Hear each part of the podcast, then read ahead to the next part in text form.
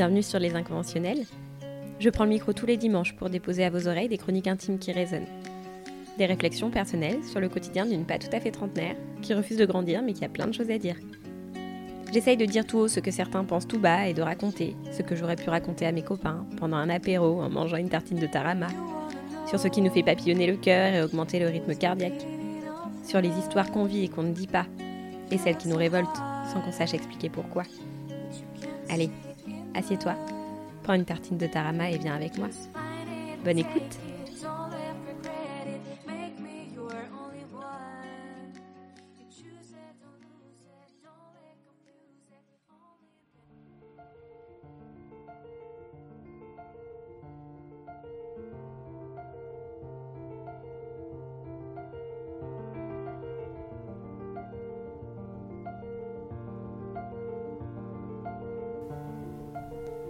vendredi soir dernier.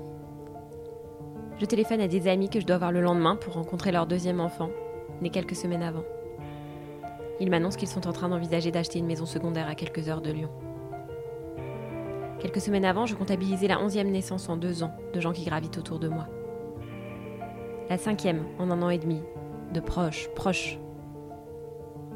De ceux avec qui, il n'y a pas si longtemps, on faisait la fête jusqu'au petit matin, ceux avec qui je partais en vacances en Grèce déguster des pitas, les pieds en éventail sur le sable.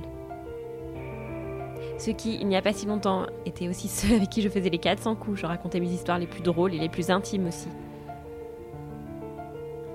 Les annonces se sont suivies comme des dominos, à tel point que je suis aujourd'hui devenue imbattable en offre promotionnelle sur Verbaudet, que j'ai un agenda spécial bébé dans mon téléphone et que j'écoute des podcasts sur la maternité pour pouvoir mieux les conseiller.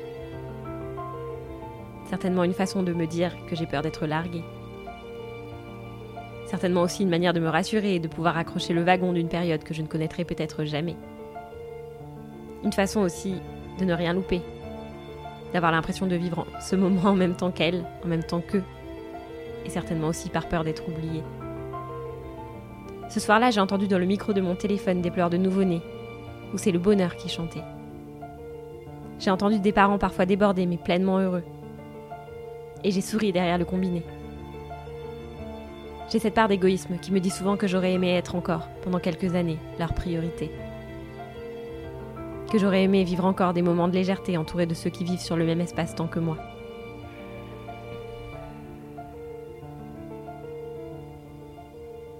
Mais ma part d'amour pour eux doit être plutôt grande car malgré l'enchaînement des annonces de Pax, de mariage, de grossesse, de maisons secondaires, d'achat, de rénovation, j'ai toujours eu ce sourire aux lèvres et cette même émotion, Chacune de leurs annonces me rendait profondément nostalgique, ébranlait la certitude de ce que je voulais, de ce que j'étais et de mes propres projets, dont je pensais d'ailleurs pourtant être sûre de leur sens et de ce qu'ils m'apportaient. Mais chacune de ces annonces me prouvait aussi que malgré la Terre qui tourne à l'envers, l'absurdité des épreuves et le karma qui ne fait pas toujours bien son travail, ça me prouvait qu'au milieu de tous ces non-sens et de cette autoroute semée d'embûches de la vie, il y avait un espoir, une lueur, des personnes chères à mon cœur qui avancent, qui mènent des projets, comme moi j'enfile des talons pour partir en soirée. Ces mêmes personnes, qui font partie de ma famille, ont tellement avancé et bousculé mes certitudes ces dernières années. Je ne peux même pas exprimer ce qui m'a traversé quand la vague de bébés a commencé à être annoncée. Il y a eu une émotion immense, une euphorie de ce renouveau, beaucoup de larmes de joie, beaucoup de paroles pour rassurer, beaucoup de sourires aux premières rencontres et de cœur qui se serrent à chaque nouvelle annonce. Est-ce que je me suis sentie abandonnée? Oui. Et j'ai énormément culpabilisé. Les gens ne nous appartiennent pas. Et à aucun moment, à aucune seconde, je ne leur aurais retiré ce bonheur.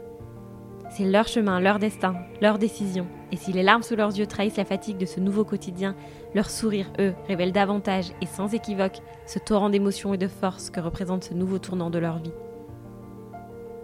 Pour arriver à accepter mon état et mon ressenti, il a fallu que des amis se retrouvent à la place où j'étais il y a quelques mois. Il a fallu qu'ils se soient retrouvés dans cette position émotionnelle très bizarre, très intense, entre un immense bonheur partagé avec leurs proches, un grand élan de nostalgie, la peur de ne pas avancer dans la bonne direction et la sensation d'urgence de trouver ce qui fait sens pour nous.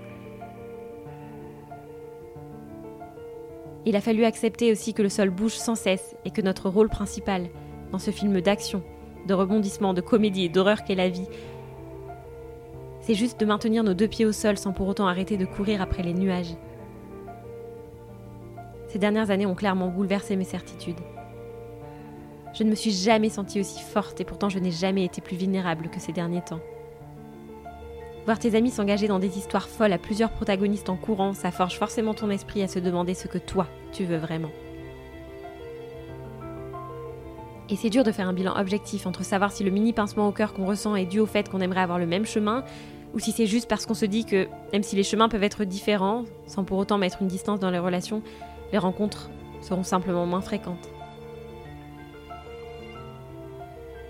Qu'il faudra plus communiquer et sans cesse s'ajuster pour comprendre et respecter les priorités, les rythmes, les besoins de chacun, sans oublier ces relations essentielles, vitales et précieuses que sont les amitiés,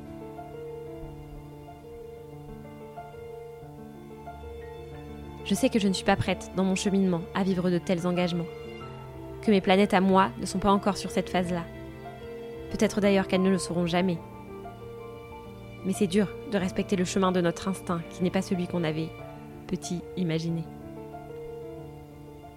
Pourtant, il m'arrive parfois de me demander si on n'est pas obligé de faire passer ça pour un choix quand finalement l'occasion nous est enlevée.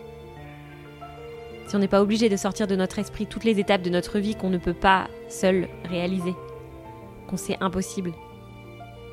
C'est comme si quelqu'un d'allergique au chocolat rêverait d'être pâtissier. Il a le choix entre passer sa vie à transformer cette frustration en obsession ou trouver une autre voie en laissant de côté un choix qu'il n'a pas.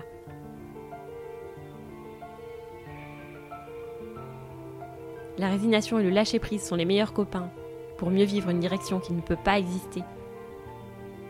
J'ai souvent imaginé mes proches, ceux qui avancent, ceux qui font des projets, comme s'ils étaient dans un train et que moi, je les attendais et je les regardais passer assis sur un banc sale sur un quai de gare. Je réalise que je me suis complètement trompée. Je suis aussi dans un train, on n'est juste pas dans le même wagon et on va pas dans la même direction. Mais il y aura autant d'émotions quand on se retrouvera sur le quai de la gare et qu'on se racontera nos dernières vacances. Il y aura autant d'émotions quand j'annoncerai que je monterai dans un autre train pour un autre voyage et une autre destination, accompagné par d'autres voyageurs. Il y aura autant d'émotions, tout le temps, quel que soit le quai de la gare, quel que soit l'état des valises et le temps passé sans se voir. Bref, les gens qui avancent.